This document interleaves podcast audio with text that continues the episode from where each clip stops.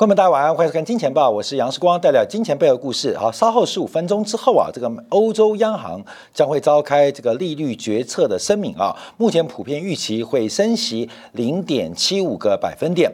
那在二十八分钟之后，我们看到美国也公布一连串包括失业金的人数，还有包括耐久材的订单发展。那这些啊数据都会影响到接近周末的一个市场。最近啊，美国股市开始反弹，这个反弹主要是来自于量化交易啊。包包括我们看到，随着中长线的技术指标，我相信很多观众有看技术指标啊，不管是 MACD 啊、k d 值，在呃月线、月 K 等级以上啊，都出现了严重超买的买讯。我们也在两周之前特别分析过，不管是台塑集团还是金融股，那目前面对的是过去这十多年来的上升轨道。从这个上升轨道每一次到来。都会带来日后至少翻倍的一个报酬率。从过去美国股市，包括月 K 月 K D 值啊，跌破二十进入超卖区，都是形成一个长线的低点。所以很多啊，用价格进行量化模型的操作。买方就出现了，所以这一次啊，多头的反弹更多的是城市交易，更多的是根据长期指标的超卖而做进场。所以这次到底是不是一个底部，是不是一个反弹？我们今天要从。持续的这个财报来跟大家做分析，因为我们在五月份的时候特别提到了戴维斯双击、戴维斯双杀。那怎么做观察？我看这个留言啊，提到这一个月是白做工的。呃，市场上操作其实难度很高哦。你看这个月其实从这个台北股市来讲是负报酬，美国股市是正报酬。可是事实上从长线角度观察，这市场是越来越低，越来越低。昨天在今天感的部分，我们特别也分享到这一次啊，这个视光啊，昨天。近有提到，世光分享了这个，我把呃这个这个月的营收用美元换成台币，是近五个月以来第一次啊，来针对台币的抄底行为啊。那有人说，世光我才刚换美元，怎么会刚换？为什么会刚换？我们今天带家大带大家啊来回顾一下这些财报的预测，而财报的现状又会对未来有什么样的影响？好，这是很重要的。所以有时候动作慢啊这些问题啊，光明也要自己做观察。市场上。跌十个 percent 或涨十个 percent，你能赚到十个 percent，甚至超过十个 percent 吗？其实难度是非常非常的高，所以才会有贝塔的这种交易逻辑啊，就是跟随大盘的操作来避免自己操作，就是 alpha 值啊无法啊超出出出现一个主动超额的利润。好，我们看一下，这是昨天美国又一档财报，就是 Facebook 母公司 Meta，那公布的这个财报非常吓人，在盘前的股价是重。重挫了百分之二十，创下了六年半以来的新低。我们今天提到重点，我们讲从财报看马甲美学。为什么讲到马甲？啊，为什么看马甲？因为啊，我们过去啊常常扭曲，像这个在呃中古时代啊，这个两百年前啊，这个西方的这些贵族啊，呃都穿马甲啊，把那个女生啊勒的真的是连喘都喘不过气来。我们看到很多啊，这个呃西方的一些呃骗子啊，像李安的《理性与感性》，看到那个勒的完全受不了，呃，完全不像话。那为什么？想创造一个变态美学，而这个变态美学正在美国股市正在变态发酵当中。怎么说？我们带你看财报跟马甲之间的关系。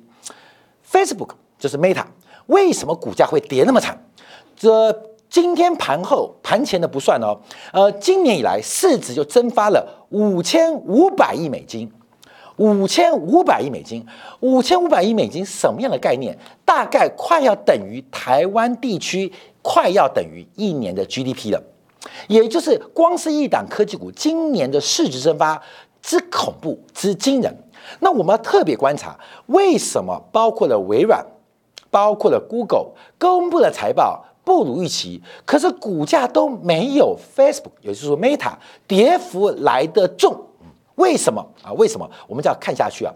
主要观察的原因是，所有的上市公司，包括美国大型的这些科技公司，在面对经济逆风的时候，他们第一个动作就是缩减资本支出。就是大举的缩减资本支出。目前美国的五大科技股只有 Meta，就是 Facebook，它不愿意缩减资本支出，结果产生什么样发展？就是股价再度崩跌啊！今天晚上变成百元的保卫战，什么意思？投资人目前面对上市公司的资本支出，面对上市公司的资本扩张或是支出安排，假如你是积极面的，通常给下一个否决票。给下否决票，这就检视为什么 Meta 的股价公布财报之后，虽然大家都很糟糕，可它会一口气踹掉二十 percent，在股价崩跌腰斩之后再窜二十 percent，为什么？就是市场气氛对于上市公司，假如在这个景况，在这个景气周期的位阶还妄想做资本支出，投资人会用卖出来进行投票，那这个影响会多大？你要知道哦，因为在过去二十年，我们提到美国的这些代理人制度，美国这些 CEO 他们最在乎的叫做市值管理。什么叫市值管理？因为透过股东们的投资，透过经营层的管理，其实中间存在着非常多知识不对称或讯息不对称的地方。所以后来美国在管理学出现很大的突破，如何正确而有效的奖励这些所谓的管理者啊，所谓代理人啊，因为我们把我们每个人投五万、投十万、投一百万、投两千万，那投出一个一兆的公司，那我怎么投资它？我打电话又找不到主客博，对不对？你打电话找得到吗？找不到。你买了 Facebook，买了 Meta 的股价，你也找不到它。请问我要怎么给主客博红利？我怎么决定给主客博的薪水？所以过去这二十年、这三十年来，美国的管理学出现很大突破，就叫市值管理。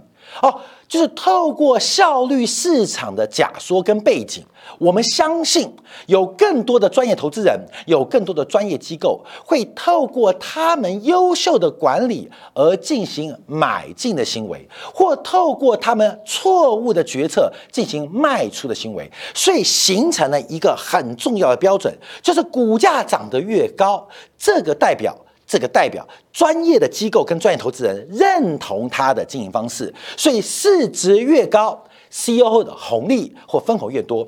为什么马斯克会成为世界首富？原因就是因为市值管理，他做了很多指标，我不领薪水。但假如市值做到两千亿、三千亿、五千亿、八千亿、一兆美金，那就要给我分红哦。那股东当然高兴嘛。你能从两千亿美金变成五千亿美金，我的财富翻一倍，我分一点没有关系。所以市值管理成为现代当代 CEO 最重要的指标啊，这个就变绑架了。所以如何创造市值，很多偷吃布的方法，很多乱七八糟方法，我们之前节目讲过。好，那现在观察哦，假如从市值管理的背景，现在。Facebook 在昨天晚上就今天凌晨公布财报，有个很重要指标，所有的 CEO 都看到一个重点，因为我的红利、我的分红跟市值捆绑，跟市值捆绑，那如何维护市值，让它走高或避免下跌过巨，那就看我们的决策哦。而昨天啊，今天凌晨，Facebook 所谓的 Meta 有个重点，就是假如你还胆敢维持原来的资本支出计划。我将会砸掉你的市值，也就是主克伯为首的 Meta 的领导层，明年的分红会非常非常的微薄，像空气，像喜马拉雅山的空气一样，非常非常的稀薄，少到几乎都快不能呼吸。哎，这是一个很大的讯号哦，这是一个很重要讯号哦，就是让所有的上市公司对于现在进行资本支出的安排计划，似乎越保守。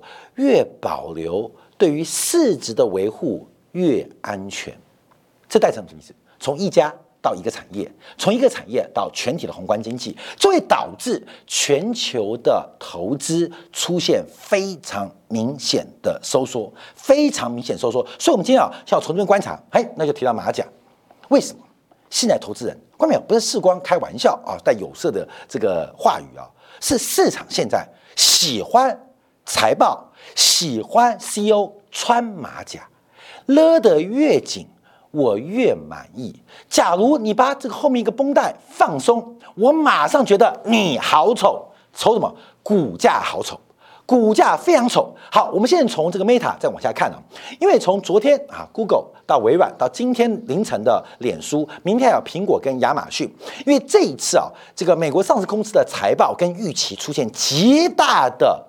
落差就是不如预期，而这个不如预期是过去那么多年来非常少见的，非常少见的，也就是整个公布财报出现大规模的失望跟失利。啊，失望跟失利，这大家做观察哦，好做观察。好，我们再看到台湾。面板啊，这个今天啊，今天的新闻嘛，面板出现断崖式的衰退，友达上一个季度亏掉了一百零四亿，群创刚刚也公布财报，第三季营收四百八十亿哦，亏掉了一百五十四亿，做三块钱。赔一块钱，各位懂吗？很可怜呐，很可怜呐。这个整个台湾的面板股几乎团灭啊，几乎团灭。不管从各种营收、出货单价，甚至更恐怖的是出货量。都出现收缩啊，它不是景气的收缩，而是整个需求的消失啊，整个需求消失啊。我们从友达公布的财报也可以推看全球的这个面板股。好，各位朋友，我们从结构来看，哎，有新人看多的摸反弹的就会讲了。我们看到友达的结构正在优化，传统的电视面板、monitor 的面板，包括。notebook 面板比重似乎开始改变，增加的什么？汽车用面板，增加的是公用显示器或公应用面板。哎，感觉它走利基市场哦。P 啊，关于 P 什么原因？因为它原来主要的营收不见了，不见了，所以这个比例结构才改变了。关键不是它越做越大。是原来的存量不见了，所以这些消耗的比较慢，它的结构反弹。大家这样做观察哦。好，我们再看一下那彭双浪怎么表示。他说这一次的经济循环是十年以来最严重的一次。我相信大家看到这个友达的一个讲法，就是这个很严重啊，断崖式的衰退啊。我们判断是需求面的衰退。那现在要控制好资本租，控制库存，所以我们看友达开始止跌。好，就讲到穿马甲，彭双浪。也开始穿马甲，不管穿完之后好不好看，但他把他小腹勒得死死的，股价开始反弹。好过没有？我们要原谅他吗？我们要原谅他吗？我们要原谅他吗？今天是二零二二年十月二十七号，二零二二年十月二十七号，世光对于面板这个产业是一窍不通，也就是我在面对面板这个产业跟背后它的终端产品，基本上我们是一个门外汉。我们看一下一个门外汉跟 CEO 看法，这我节目提到了。我们在去年的六月三十号，我们在去年的六月三十号，我们提到了面板第三季的供需将会大幅转折。去年的六月三十号讲到去年下半年会供过于求，台湾最大的面板老板却在啊，我们做节目的两个月，四月九号提到了看好面板后市。订单望到年底啊，订单这那是我们特别提到的。到了八月二十号，我跟你讲到一个重点哦，在一年前有两个月，我跟他报告，你们会看到将来电视机的库存、TV 的库存会多到没有地方版。美国的库存过多将会成为下半年的危机。什么时候讲的？去年的八月份。我在昨天呢讲到了台积电。有些粉丝啊，开始进行了一些不同的一些论述啊，他们当然替台积电讲，台积电非常讲诚信啊，讲诚信吗？啊，真的讲诚信啊？台积电非常专业吗？真的专业吗？从十七兆跌到十兆，一年时间赔掉七兆。我跟你讲哦，假如你儿子今天给他十七万，他跟你讲说有七万掉路上了，你可能会狠 K 他一顿。你老公今天的薪水十七万。回来剩十万，你会叫他跪键盘，叫做跪主机板，好奇怪哦。我们面对台积电，把十七兆搞到十兆了，台积电的股东非常宽容哦，非常宽容哦。你老公一个月赚十七万，回来只交十万块，说七万块不见了，请问你会什么反应？可是台积电从十七兆搞到十兆，掉了七兆，你说没有关系，我们不能因为股价下跌而惩罚他。我希望所有电视前的观众，你是这样要求你的伴侣，要求你的小孩，你的财富也是如此要求。我跟你讲，观众朋友，真的专业吗？真的有诚信吗？哦，这个月视光啊，常常被告啊，常常被警告，所以我们有时候讲的已经不能再更多了。这个有时候你们想象的跟真实状况不太一样啊。真实的不太一样啊！我不知道彭双浪到底多懂半导体哦，多懂多懂面板。吼吼，股价崩盘了，说这次景循环是十年来最严重的一次。穿马甲，虽然他没有智商啊，因为他很诚信啊，他不可能骗人，他没有什么专业，那知道干嘛？穿马甲，穿马甲就跟啊很多失学少女一样，为什么会投入这种呃叫做下海，投入一些乱七八糟的场合？为什么？因为他没有一技之长。穿马甲，彭昌乐穿马甲哦，下海了，穿着马甲，穿资本跟财报的马甲，看没有？就这样，股价开反弹啦，恭喜他，恭喜他，呃，就是这样嘛，你把你穿马甲落了嘛，对不对？生产出来了嘛，凹凸有形了嘛，我也不看你智商啊，投资人就反弹了啊，就就不是反弹，投资人就买进了，所以穿马甲，观众要注意啊，一家公穿马甲啦，穿马甲，我们再往下看。这个旺宏更好笑，旺宏今天讲说，我们的毛利率能够维持住，已经非常感谢。还去年记得去年这个时候，旺宏的这个球是怎么跟摩根的分析师对干的吗？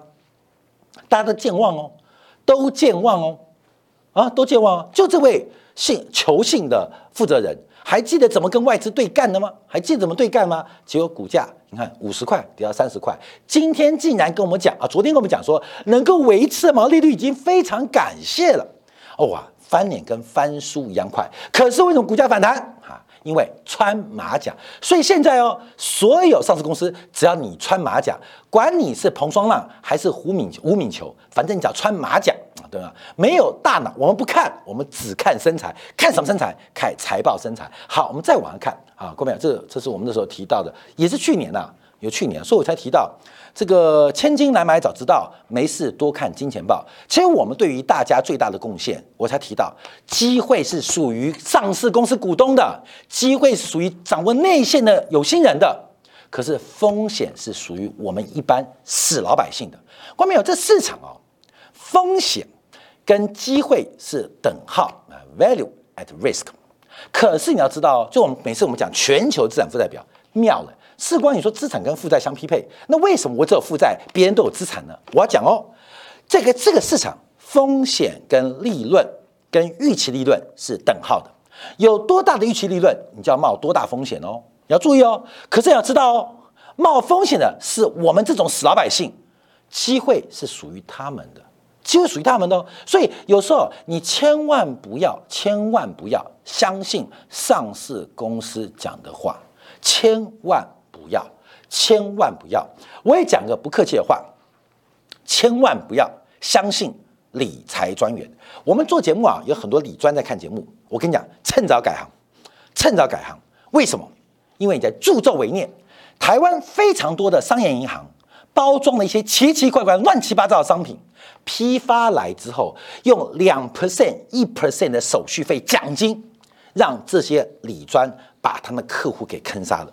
这些理专可能是无辜，因为他们无知，可能并不知道他们正在替资本家、替这些商业银行、替这些无良的商业银行在进行一种剥削，甚至叫诈骗行为。所以我提醒啊，观众朋友，你要注意啊，这个理专呢，你可能因为无知害到很多人。你看最近很惨了。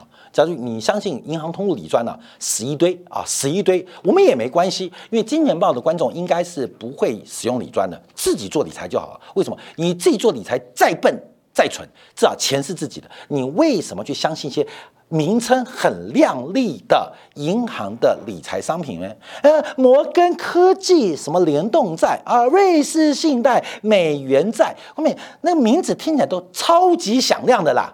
超级响亮的，事实上里面有些是股债结合的一些商品啊，平常赚了利息，出事情就要赚你的本。我跟大家特别分析。好，我们就回来讲马甲，嗯，讲马甲，因为这个今天财报都穿马甲。我们看到联电啊，联电股价开始反弹啦。为什么？联电的财报啊，基本上表现还在增长，可对于第四季的营收预估是非常非常的悲观啊，非常非常悲观。好，可是一样穿马甲。我们俩今天很可爱哦。我们看上市公司，每个人都穿的马甲，呃，很简单嘛，人是相对的，胸不大，把腰给勒死就大了吧？你懂吗？因为是个比例关系嘛，你比例关系啊。那当然有这个上市公司像联电啊，就往上挤；吴敏琼就往上挤。你看吴敏琼挤了几毛利率，懂吗？几毛利率，其实什么都没有啦，就是收缩嘛。冠冕，你懂吗？你不够大没关系，我把对应的指标给缩小就可以嘛。所以，我们看从美国到台湾，现在所有的科技厂商都在穿马甲，他们快把自己给勒死了，取得短期投资人勉强的垂怜啊，勉强的垂怜，这是非常非常可悲的，非常非常可悲的。好，我们再看三星，三星股价最近也反弹了，为什么？一样穿马甲。什么呀？现在观众注意哦，全部只要你愿意面对即将逆转的产业循环，缩减资本支出，那基本上股价就有反弹机会。好看没有？我们讲那么多穿马甲啊，讲那么多穿马甲，这是不健康的行为哦。我们知道穿马甲是个很变态的一种服装，很种变态的审美观哦。你知道会发生什么事情吗？这社会被扭曲了。当所有企业都开始缩减资本支出，提供就业机会变变少。对于有效的需求的创造会变少，这个景气会掉到无底深渊，你知道吗？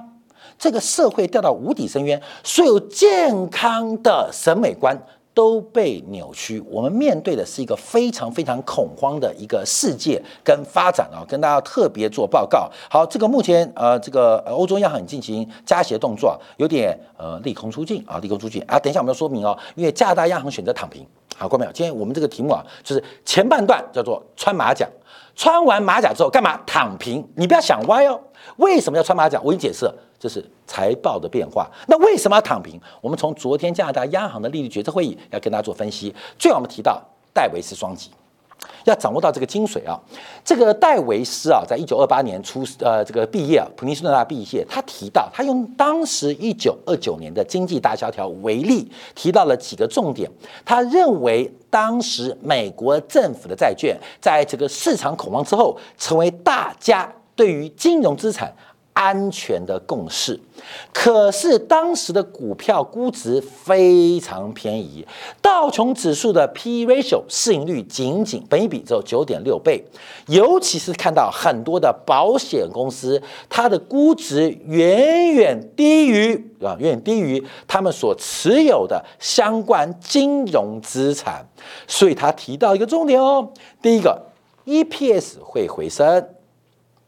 而 P ratio 也会回升，所以在盈利增长的过程当中，市盈率也回升，所以你会赚两套钱。而这两套钱中间关键，它中间不是加法哦，它是乘法哦，这个所谓的戴维斯多头双击。好过没有？但我们今天小编也编出来啊，大家特别观察，有戴维斯多方双击，也会有戴维斯。